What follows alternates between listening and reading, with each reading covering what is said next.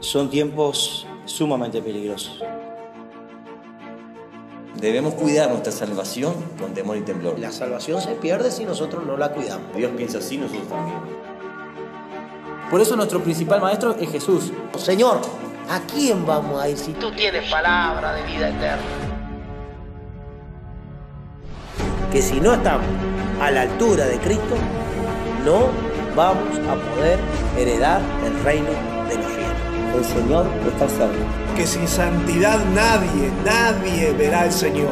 Eso hizo Jesús. Me quitó la oscuridad y me dijo, no peques más. Si vivimos en el Espíritu, andemos también por el Espíritu.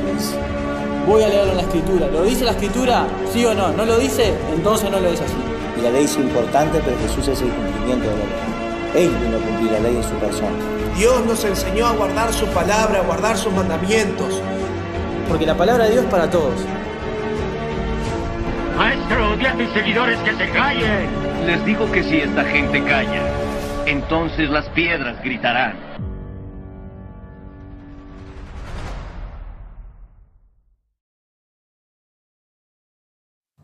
Dios le bendiga a cada uno de los oyentes de Piedras Vivas. Aquí estamos en otra edición eh, de este programa que anhelamos que, que sea de bendición para, para, tu vida. Y bueno, como siempre te estamos compartiendo, aquí estamos con un café, puedes escuchar las tazas. Eh, estamos compartiendo un tiempo maravilloso en Dios y anhelamos que Dios te bendiga grandemente.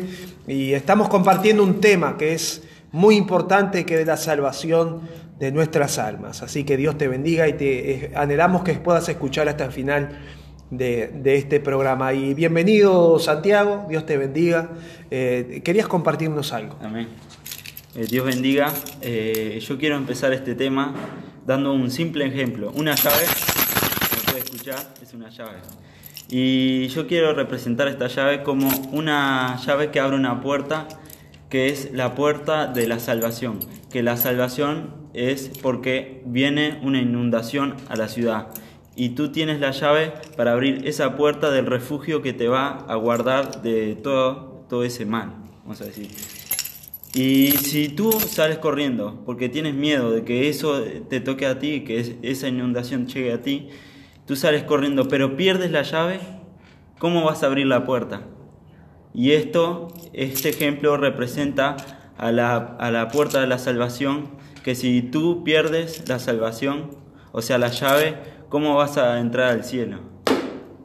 Muy claro, hermano Santiago, la verdad. Me gusta arrancar el tema con, con, con, de esa manera, hermano Santiago, la verdad, que es un tema maravilloso si la salvación se pierde, y nosotros creemos que sí se pierde la salvación.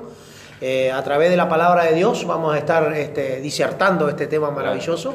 Así que bueno, eh, espero que disfruten ustedes también, que ustedes agarren la Biblia. Acá están todos con la Biblia, acá es importante, ¿eh? con la palabra de Dios, que es la que nos va a ir guiando, nos va a ir llevando a, a la verdad. Porque a veces estamos creyendo que, que, no perdemos la salvación, que no importa cómo vivamos, y qué es lo que hagamos, qué es lo que digamos. Eh, pero sí, sí, sí, la salvación se pierde si nosotros no la cuidamos. Exacto. ¿Eh? Porque habla en muchos, que les vamos a estar citando ahora, Dios bendiga a todos, este, en muchos textos que hay que cuidar. Uno de ellos que está en Filipenses 2.12, y ahora lo vamos a citar, pero les doy un repaso por arriba, de que debemos cuidar nuestra salvación con temor y temblor. A ver si, Eric, tenés por ahí, si podés leer. Exactamente, Filipenses 2.12 dice, por tanto, amados míos, como siempre habéis obedecido, no como en mi presencia solamente, sino mucho más ahora en mi ausencia.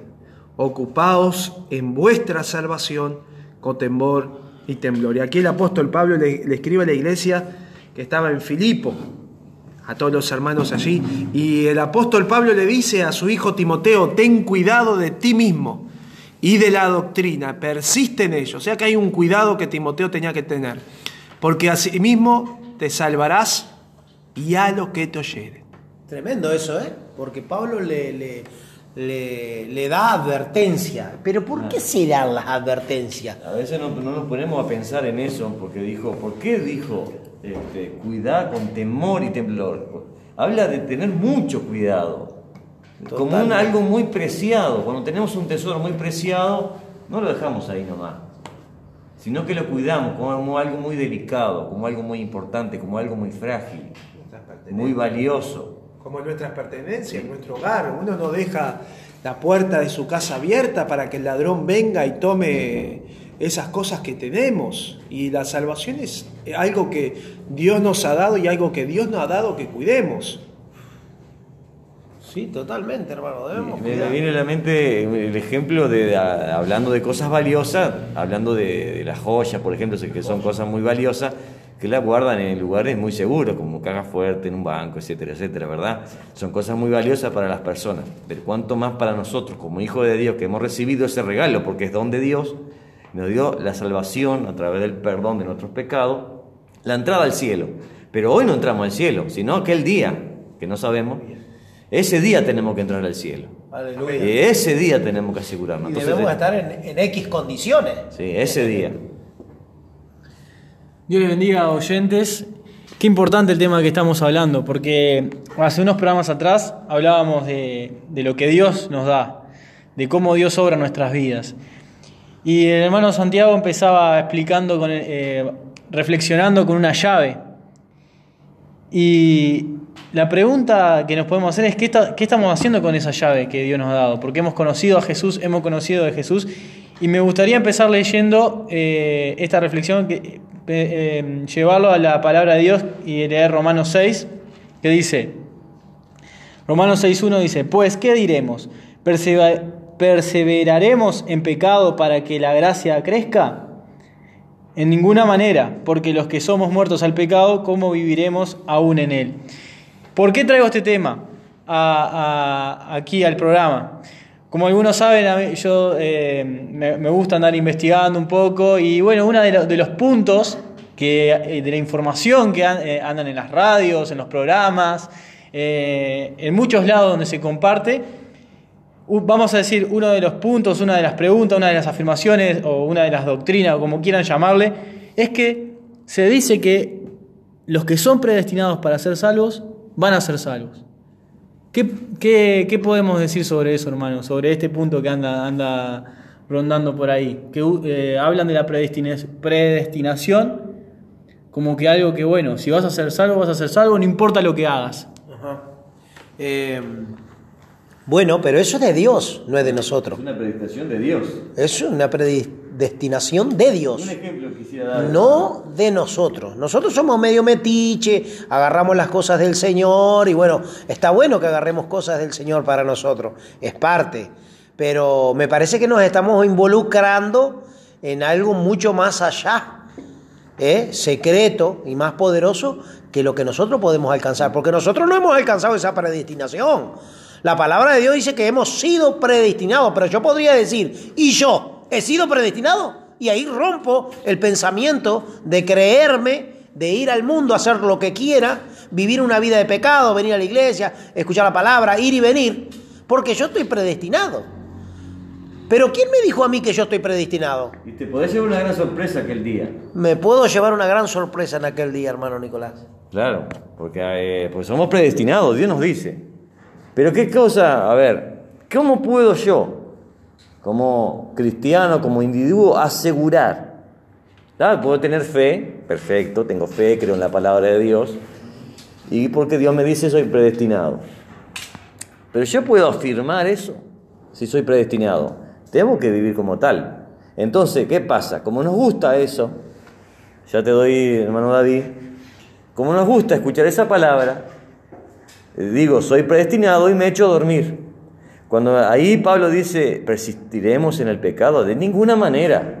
Bueno, si yo creo, eh, debemos darle honra a lo Debo que vivir creo. como predestinado. Y claro, debo darle honra a lo que creo, porque si digo que soy predestinado para echarme a dormir, en- en- para decir una forma de ejemplo, eh, realmente tengo que darle honra a lo que estoy afirmando. Esto es como una de las enseñanzas falsas también que se encuentran por ahí del purgatorio. Claro. Que las personas mueren y dicen que allí en la mitad del cielo, donde nosotros no lo vemos, dice que hay un lugar allí y allí lo preparan un poquito más santo. No, amigos, si no fuimos santos acá, no lo vamos a hacer en ningún lado. Ya nos espera eterna condenación. David, ¿qué querías decir? Dios les bendiga en esta noche, hermano. Es un gusto, un placer realmente este, estar compartiendo este tema tan maravilloso con ustedes. El apóstol Pablo se refería allí en el libro de, los Efesios, en el versículo 4, en el capítulo 1, dice, según nos escogió en él antes de la fundación del mundo, para que fuésemos santos y sin mancha delante de él en amor, habiéndonos predestinado para ser adoptados hijos por Jesucristo, asimismo, según el puro afecto de su voluntad. El 4 dice, según nos escogió en él antes de la fundación del mundo, para que fuésemos santos y sin mancha delante de él en amor. Eh, ustedes compartían, hermano, esa llegar a ese estado, a esa condición de poder, ese- esa predestinación, pero bajo estos, bajo estos parámetros. Claro. ¿ah? Bajo estos parámetros que, que establece el apóstol Pablo. Dice que Dios nos, nos escogió. Dios, Dios. no yo me escogí. Es algo que, es algo que realmente que se escogieron ellos y ya están predestinados. es algo eh, realmente eso, eso es eso es eso sí es una fe ciega. Yo le llamaría una fe ciega personalmente. Digo no porque es creer en algo que yo no puedo manejar algo que yo no puedo no puedo no, no está bajo mi, mi control. Eso solo lo sabe Dios y más nada. Está en su sola potestad. Y, y hermano David, perdona, eh, está lo que dice el apóstol, que somos predestinados para que vivamos para Él. Pero si alguien, si yo por ejemplo, creo que soy predestinado, que está bien, pero no vivo de tal manera, eh, mis palabras no tienen poder. No estoy, no estoy sosteniendo. Exactamente, hermano Nicolás, está, está clarísimo lo que estás diciendo. Porque un predestinado, ¿cómo debe vivir? De, ¿cómo Como un predestinado. El, el- el cielo, la eternidad. ¿Para quién, fue, ese- ¿Para quién fue hecho? Para los santos, Claro. no para los pecadores. Debemos vivir de esa manera. Para los santos, no para los pecadores. El cielo está hecho para los santos, no para los pecadores. No para los pecadores. No, mi amigo. Allá los pecadores no van a entrar, pero ni lo van a ver. Ni, ni- ni lo van a ver. Por algo Satanás fue desterrado del cielo. Totalmente, ni lo van a ver a ese lugar. Es para los santos. ¿Qué queremos decir con esto? Que debemos andar en santidad y volvemos Al al, tema día. de la santidad, que sin santidad nadie verá al Señor. Aleluya. Eh, quiero proponerles que meditemos una cosa. Supóngase que usted el día de mañana eh, va a Paraguay, a Estados Unidos, a España, a otro país, que no es el suyo natural. Y usted eh, quiere sacar la residencia en ese país donde va a decidir vivir todos los días de su vida.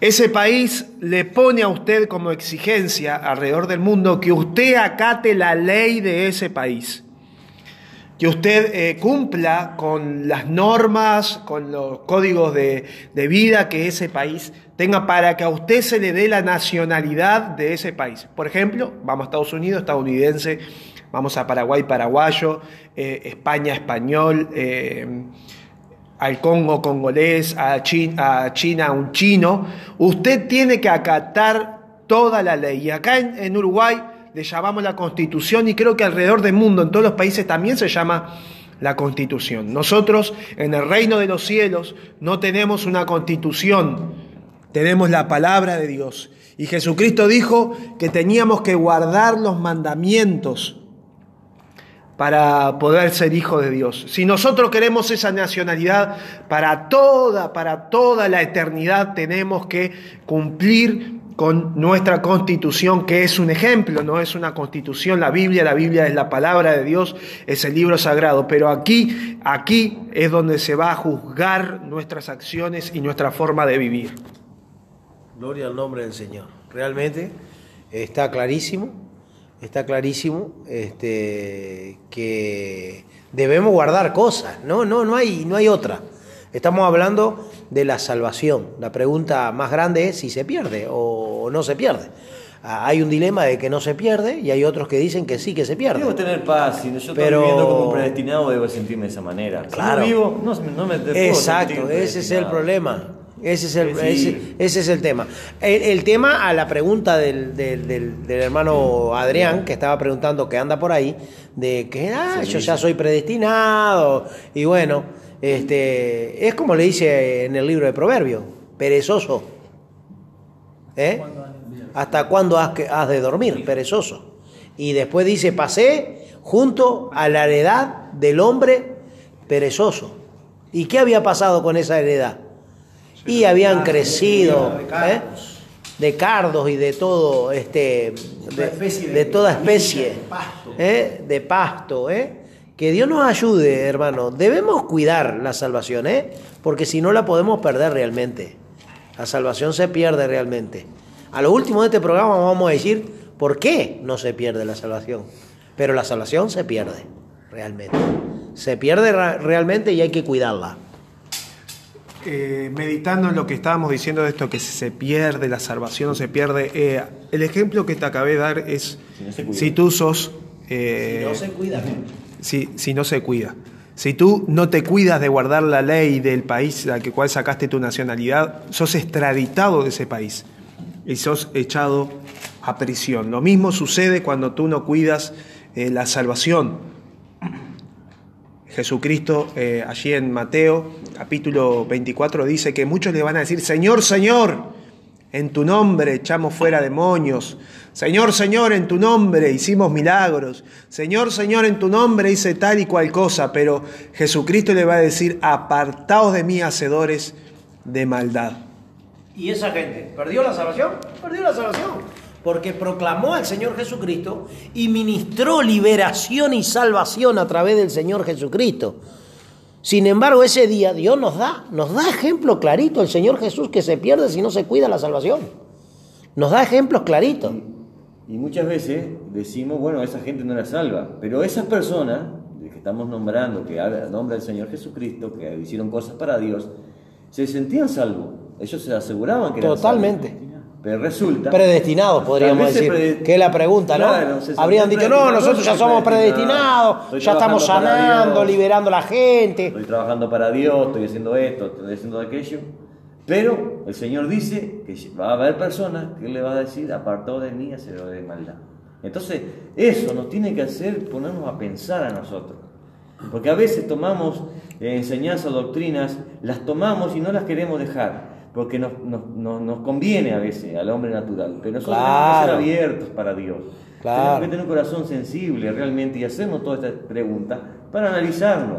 Porque qué bueno que nosotros nos analicemos para que realmente aquel día el Señor pueda agradarse a nosotros y podamos abrirnos la puerta para poder, para poder entrar. Amén. Vamos a ir, eh, vamos a ir este, leyendo algunos textos bíblicos, que todavía no hemos leído, algún texto bíblico, algunos hemos leído, pero hemos preparado algún texto bíblico para que nosotros lo podamos ir analizando.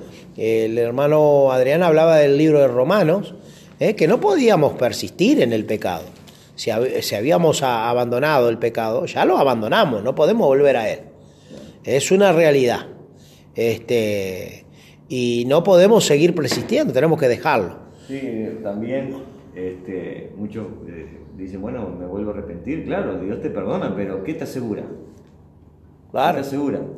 Si David, que la Biblia nos habla, que tenía el corazón de Dios cuando hizo aquel pecado grave, terrible pecado, este, él para alcanzar el perdón y la gracia de Dios dice que su lecho era un mar de lágrimas. Un mar de lágrimas, hermano Nicolás. Isaí, eh, Salmo 51. 51. Ahí habla vemos el que- gemido, el gemido, dolor. Lo que tuvo que él humillarse a los sumos para ver si alcanzaba, porque en ese proceso que él vivió, que du- duró un tiempo, que no sabemos cuánto, eh, yo creo que no fue un ratito, fue mucho tiempo. Sí, claro.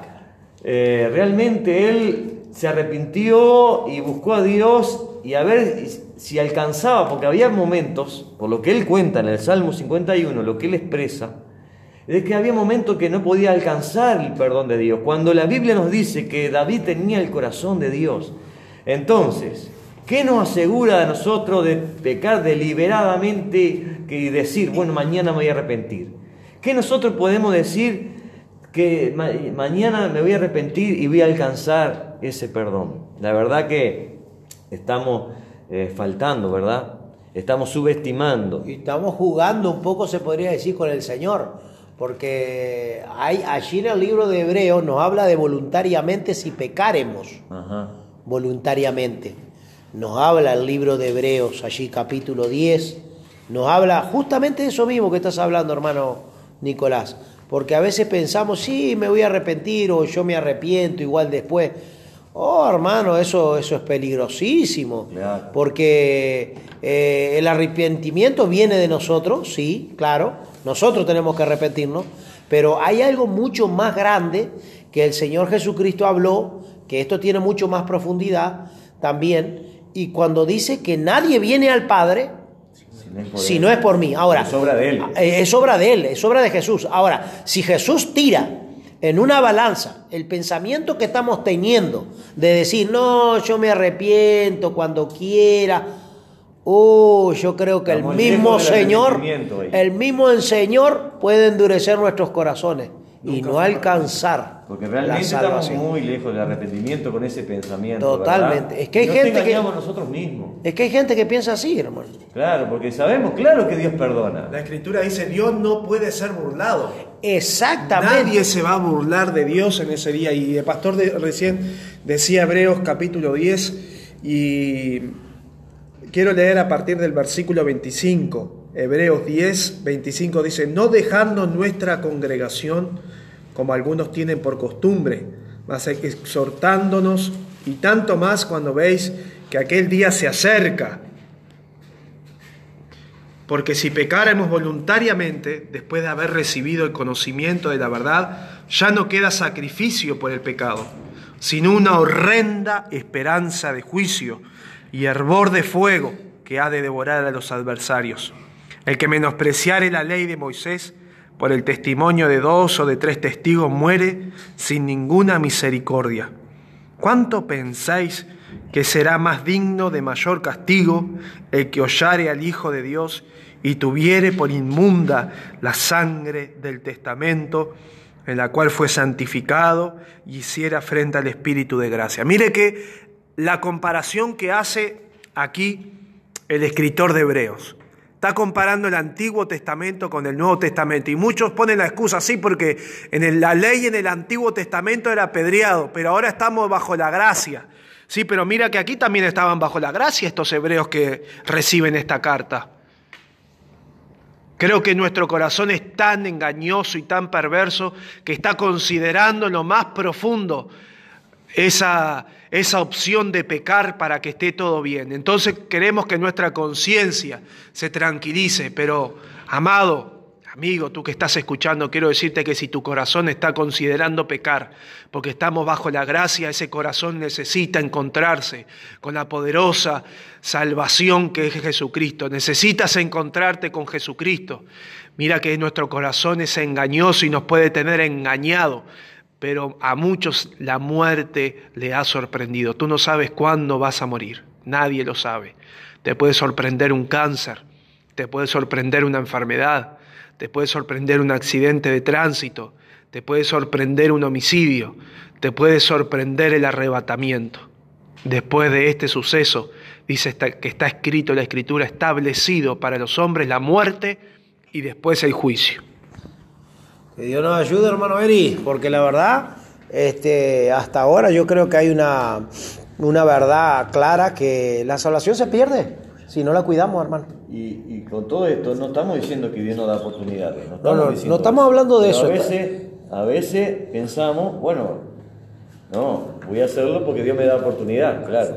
Claro, da oportunidad, pero al que se arrepiente, el que es arrepentirse, a veces no entendemos lo que Eh, es Lo que es el arrepentimiento, hermano. No es decir me arrepiento. Recién decías tú de David, pero el, el Salmo, el Salmo 51, léalo por favor, medítelo por favor, léalo pausadamente, detenidamente, y él casi, casi, casi, casi que no alcanza, no alcanza perdón. Claro, así. Casi que no alcanza perdón de Dios por el pecado que él hizo, hermano. Porque lloró, dice amargamente, su lecho era un río, un mar de lágrimas, ¿eh? y no alcanzaba al perdón de Dios. Y lo alcanzó allá. Pero ese es el verdadero arrepentimiento. Entonces- el arrepentirse de verdad, de puro corazón, de los actos que uno hace eh, en contra de Dios. Tengo aquí, pastores, Salmo 51. Ten piedad de mí, oh Dios, conforme a tu misericordia. Conforme a la multitud de tus piedades, borra mis rebeliones. lávame más y más de mi maldad, y límpiame de mi pecado, porque yo reconozco mis rebeliones, y mi pecado está siempre delante de mí. A ti, a ti solo he pecado, y he hecho lo malo delante de tus ojos, porque seas reconocido justo en tu palabra y tenido por puro en tu juicio. He aquí en maldad he sido formado, y en pecado me concibió mi madre. He aquí, tú amas la verdad en lo íntimo, y en lo secreto me has hecho comparecer sabiduría. Purifícame con hisopo y seré limpio. Lávame y seré emblanquecido más que la nieve. Hazme oír gozo y alegría, y se recrearán los huesos de, que has abatido. Esconde tu rostro de mis pecados y borra todas mis maldades.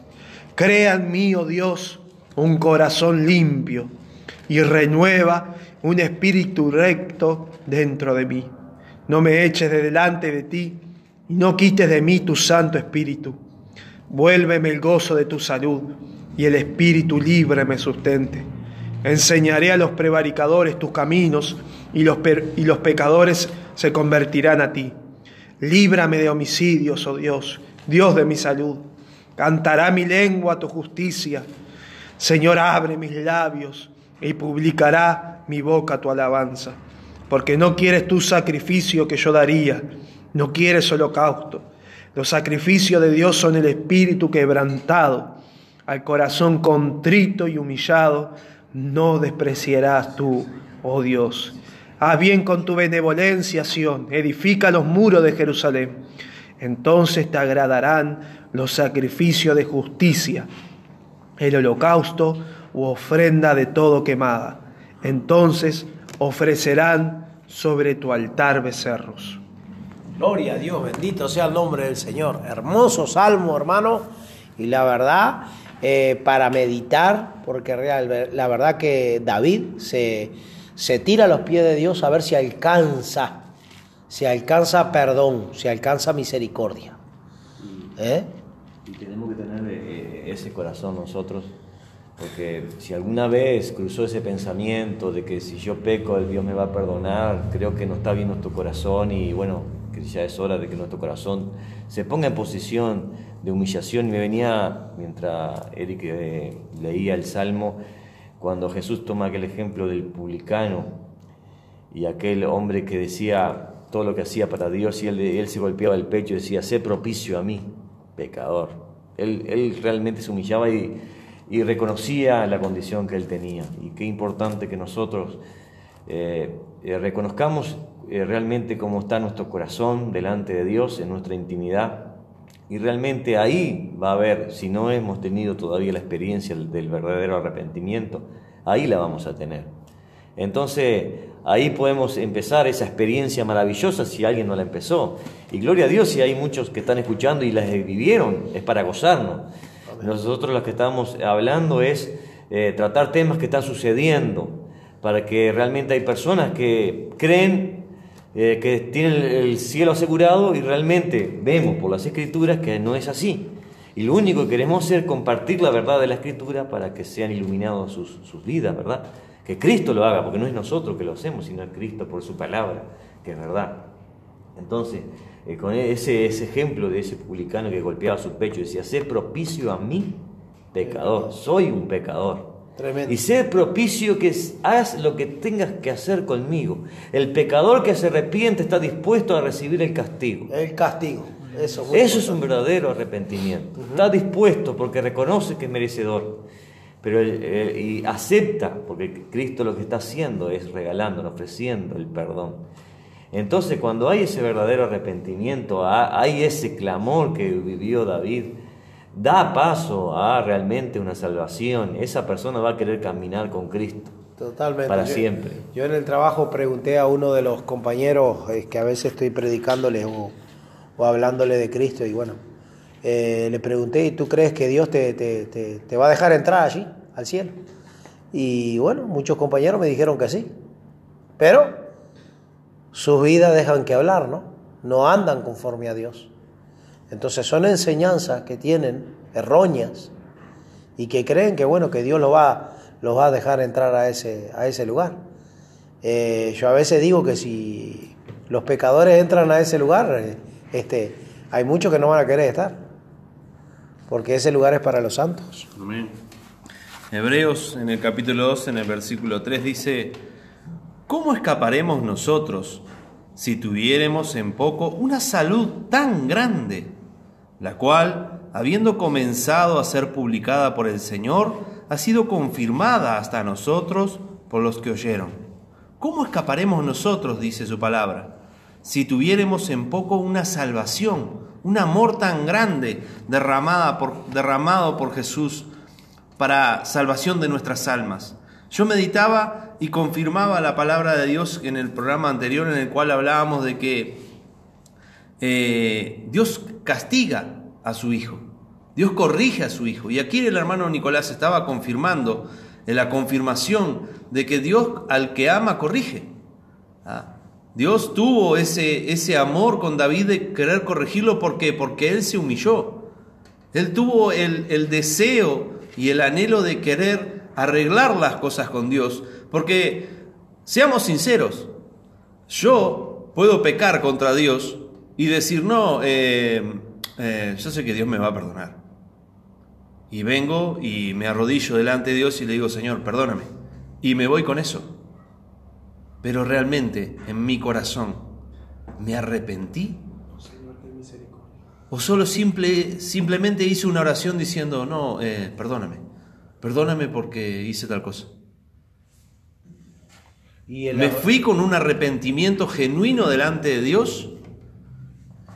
¿Me fui realmente arrepentido delante de la presencia de Dios? ¿O he sido un hipócrita? ¿O he salido como un hipócrita? Recién el hermano compartía, dice que aquel, aquel hombre decía eh, todo lo que había hecho para Dios y sin- simplemente el otro golpeaba su pecho y decía, sé, séme propicio a mí, pecador. Ese hombre realmente estaba arrepentido, había arrepentimiento en su corazón.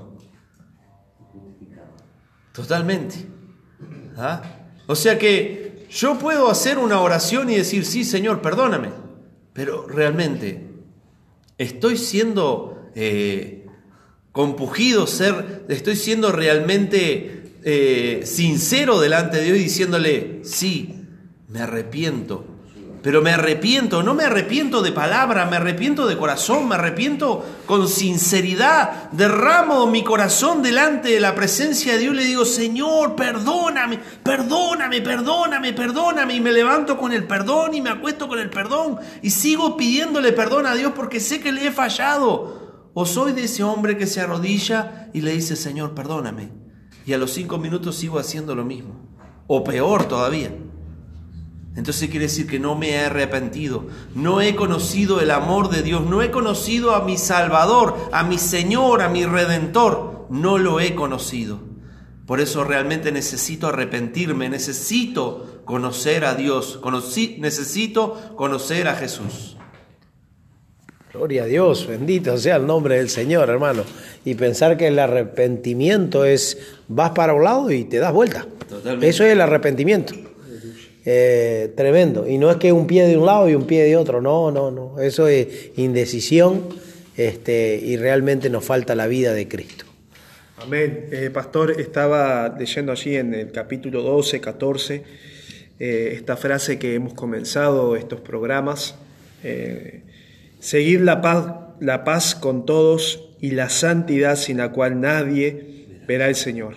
Mirando bien que ninguno se aparte de la gracia de Dios, que ninguna raíz de amargura brotando se impida y por ella muchos sean contaminados que ninguno sea fornicario o profano. Y mira aquí como da un ejemplo del Antiguo Testamento. Como Esaú, que por una vianda vendió su promo- primogenitura. Primogenitura, perdón. Porque ya sabéis que aún después, deseando heredar la bendición, fue reprobado que no halló lugar de arrepentimiento, aunque la procuró con lágrimas. Las lágrimas no dicen nada, hermano. Las lágrimas no dicen nada. Podemos alcanzar el arrepentimiento, podemos llorar todo lo que nosotros quisiéramos. Pero si no llegamos al tiempo de Dios y despreciamos esta bendición tan grande, como leíamos en, en Hebreos, en el capítulo 10, y desechamos el sacrificio de Jesucristo, la sangre de Jesucristo, y hollamos al Hijo de Dios, nosotros no consideremos en nuestro corazón, no vivamos engañados, que Dios nos ayude a, vivir una vida de santidad para poder ver al Señor. Sin duda, hermano Eric, que hay un precio que pagar. Jesús pagó el precio en la cruz del Calvario. Pero Él nos dijo, sed santos, sed perfectos, como compartíamos en el programa anterior. Y si Dios, como dijo el hermano Nicolás, nos arrepentimos y estamos dispuestos a ese, a ese castigo, bienaventurados somos, porque la palabra de Dios está haciendo carne en nosotros, porque en Hebreos 12, versículo 11 dice, es verdad que ningún castigo al presente parece ser causa de gozo, sino de tristeza, mas después da fruto apacible de justicia a los que en él son ejercitados. O sea que hay un precio que el Hijo de Dios debe pagar. Jesús nos dijo que en el mundo íbamos a tener aflicción, pero que Él había vencido el mundo. Y el primer enemigo nuestro es nuestra carne y el pecado. Y es el precio que el Hijo de Dios debe pagar. En Proverbios 15, capítulo 15, versículo 5 dice, el necio menosprecia el consejo de su padre, de su padre, mas el que guarda la corrección vendrá a ser cuerdo. O sea que Dios como padre nos castiga, pero nosotros tenemos que estar dispuestos a aceptar ese castigo, esa, esa, esa paga, esa, ese arrepentimiento genuino que, que hablaba nuestro hermano Luis. El arrodillarme y reconocer ante Dios y pedirle a Dios y como hablábamos en los programas anteriores, buscar ese nuevo nacimiento, de pedirle a Dios que si no hemos nacido de nuevo, que si hay cosas que debemos cambiar en nuestro corazón, que Dios pueda darnos esa experiencia del nuevo nacimiento. Entonces, hermano Eric, hay un precio que pagar. Exacto, estaba pensando también el ejemplo del rey Saúl. ¿El rey Saúl había sido ungido por Dios? Sí. ¿Había sido apartado por Dios? Sí. ¿Estaba en lugar de reino? Sí. Eh, ¿Tenía la bendición de Dios? Sí. Pero ¿qué le, había pedido Dios a Saúl cuando lo ungió? Que obedeciera los mandatos y la ley. Lo que Saúl hizo allí en el campo de batalla, que eh, hizo un sacrificio, eh, ¿lo tendría que haber hecho? Por supuesto que no. Pero mire el engaño de Saúl. Dijo, el profeta no viene, vamos a sacrificar a Jehová. ¿Le correspondía a Saúl sacrificar? No. ¿Y por qué Dios lo desechó? Lo desechó por no obedecer. Y el sacrificio que Dios quiere para nosotros es obedecer a sus mandamientos y a sus leyes. Y mire que Saúl lloró, pasaron muchos años después de ese error y lloró y lloró y nunca se le fue restituido el reino a su linaje. Y Dios se lo entregó a un linaje, el linaje de, David, que más adelante la escritura le, le dice Dios al profeta Samuel, ¿hasta cuándo vas a llorar a Saúl? Levántate que yo he preparado una persona conforme a mi corazón. Qué importante es que nuestro corazón sea transformado por Dios, que no vivamos engañados por este órgano tan pequeño que es tan perverso como todos los males. Eh, y a veces nosotros, hablando que ya que mencionaste a Saúl, tal vez podamos decir o alguien pueda decir... Eh, que bueno, que Saúl no era predestinado y David sí, por eso, pero jamás David, siendo él ungido, este, faltó y dijo una palabra en contra del rey, siempre lo llamó rey, lo respetó como tal. Entonces nosotros no podemos decir quién es predestinado y quién no, solamente como decimos, ya dijimos una vez, eh, vivamos como tales. Realmente tenemos la esperanza en Cristo que Dios eh, hace una obra tremenda en los corazones y por eso nosotros hablamos todas estas cosas para confiando en Dios, porque sabemos que la obra es de Dios. Nosotros lo único que hacemos es compartir la experiencia que hemos vivido y el conocimiento de la Escritura.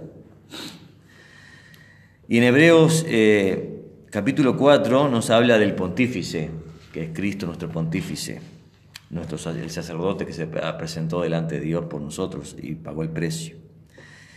En el versículo 14 nos dice, por tanto, teniendo un gran pontífice que penetró los cielos, Jesús el Hijo de Dios, retengámonos nuestra profesión.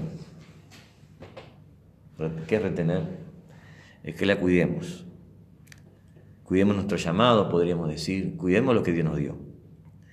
Porque no tenemos un pontífice que no se pueda compadecer, claro que se compadece, de nuestras flaquezas, más, más tentado en todo según nuestra semejanza, pero sin pecado.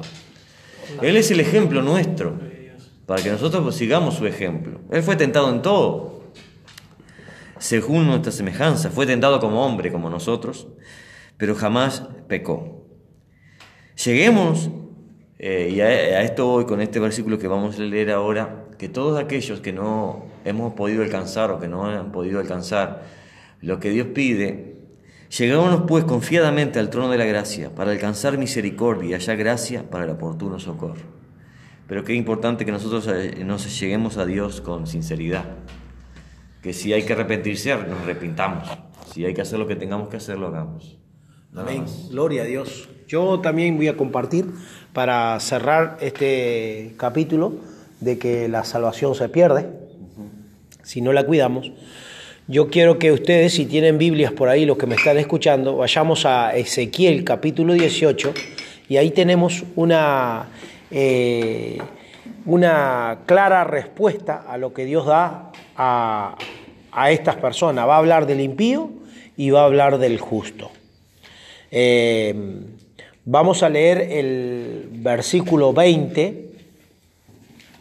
Dice así, vamos a estar leyendo. La palabra del Señor, Ezequiel capítulo 18, versículo 20, dice, el alma que pecare, esa morirá. El Hijo no llevará por el pecado del Padre, ni el Padre llevará por el pecado del Hijo. La justicia del justo será sobre él, y la impiedad, el impío, será sobre él. Mas el impío, si se apartare de todos sus pecados que hizo, y guardare todas mis ordenanzas, e hiciere juicio y justicia, de cierto vivirá, no morirá. Acá Dios está dando una oportunidad al impío. Si él se aparta y comienza a obedecer a Dios, Dios le da la bendición de vivir, de ser salvo, eh, de ser salvo. Pero si él no se aparta, eh, si él no se aparta, si él no se aparta, eh, va, va a morir, porque las escrituras dice eso. Versículo 22. Todas sus rebeliones que cometió no le serán recordadas, en su justicia que hizo vivirá. Ahí vemos el perdón de Dios. ¿Quiero yo la muerte del impío? Ahora Dios hace una pregunta y le dice, ¿quiero yo la muerte del impío? Dice el Señor Jehová. ¿No vivirá si se apartare de sus caminos? Mas si el justo se apartare de su justicia y cometiere maldad e hiciere conforme a todas las abominaciones que el impío hizo, ¿vivirá él? Hace una pregunta el Señor. Ahora pone al justo. Ah, estoy bien, yo ya estoy justificado, ya fui salvo. ¿eh? Ahora el Señor le dice, mas si el justo se apartare de su justicia y cometiere maldad e hiciere conforme a todas las abominaciones que el impío hizo, ¿vivirá él? Hace una pregunta a Dios como para hacernos reaccionar a nosotros que no podemos volver al lodo, no podemos volver al pecado de donde fuimos sacados. Ahora Dios dice, le hace esa pregunta como diciéndole, ¿qué te parece? ¿Le daré la vida si se ensucia el justo? Eh, ¿A vos te parece justo? Yo creo que la misma audiencia y aquellos que nos están escuchando dirían, no, no, no, no, ¿cómo lo voy a hacer justo a este con, con este? Nosotros mismos daríamos y, y, y, diríamos la respuesta. Toda la justicia que hizo no vendrá en memoria por su rebelión con que prevaricó y por su pecado que cometió, por ello morirá. Ninguna de la justicia que había hecho el justo, cuando se aparta, no vienen a la memoria de Dios. No le sirve. No le sirven de nada, por más obra que haya hecho. Si él peca, si él se vuelve de Dios, se he borrado todo.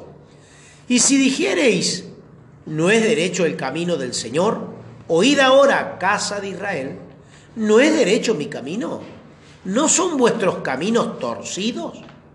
Apartándose el justo de su justicia y haciendo iniquidad, él morirá por ello. Por su iniquidad que hizo, morirá. Y apartándose el impío de su impiedad que hizo, y haciendo juicio y justicia, hará vivir su alma, porque miró y apartóse de todos sus prevarica- prevaricación que hizo. De cierto vivirá, no morirá. Está claro que hay una sentencia de Dios para aquel que se aparta del camino. Hay una sentencia. No podemos creer que somos salvos. Si nosotros abandonamos al Señor, si nosotros persistimos en nuestro pecado, no podemos creer que Dios nos va a dar la salvación. No, mi amigo.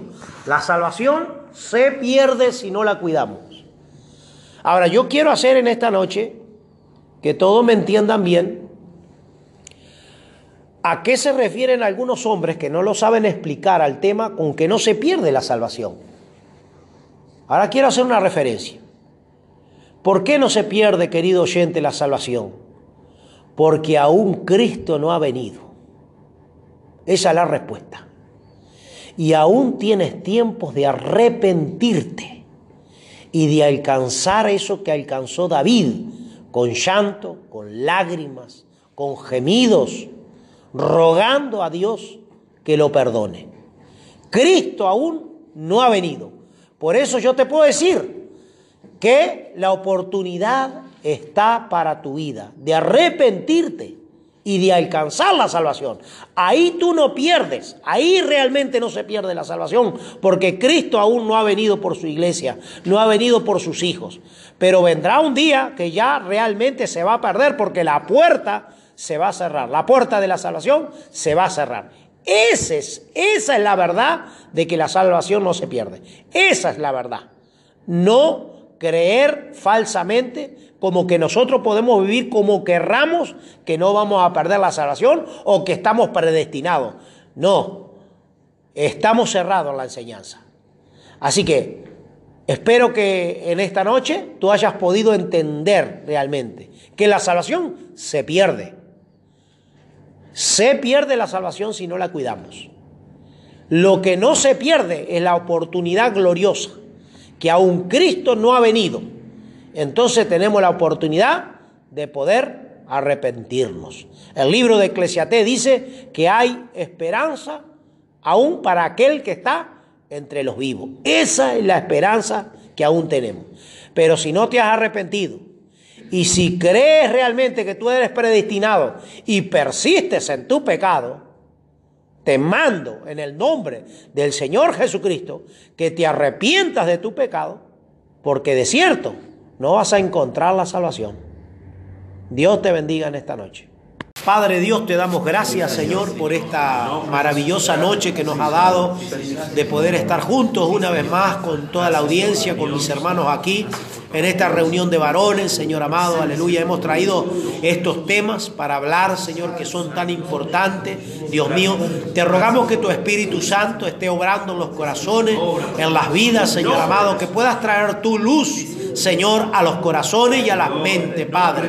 Te rogamos, Señor, en el nombre maravilloso de Jesucristo, que sean desatadas las mentes, Señor, y los corazones de toda falsa enseñanza, Señor, de toda mentira diabólica, Padre Dios, aleluya. Que en esta noche, Padre Dios, aleluya, tú seas glorificado en cada vida, Señor. Te lo pedimos en el nombre maravilloso de Jesucristo. Padre, rogamos, Señor, también por algún enfermo que nos esté escuchando en esta noche, Padre, que pueda ser sanado a través de tu palabra. Tu palabra, Señor, es sanidad para nuestros huesos, Señor amado. Por eso creemos, Señor amado, que también hay sanidad para nuestros huesos. También hay libertad para nuestro cuerpo, Señor amado, porque tú eres libertad para nuestra vida, Padre. En el nombre maravilloso de Jesucristo. Gracias, Señor. Bendecimos a toda la audiencia, a todos aquellos que nos escuchan, Señor amado. Los bendecimos en el nombre maravilloso de Jesucristo. Y te damos gracias, Señor. La gloria y la honra es para ti. Gracias, Padre amado. Amén. Gloria a Dios.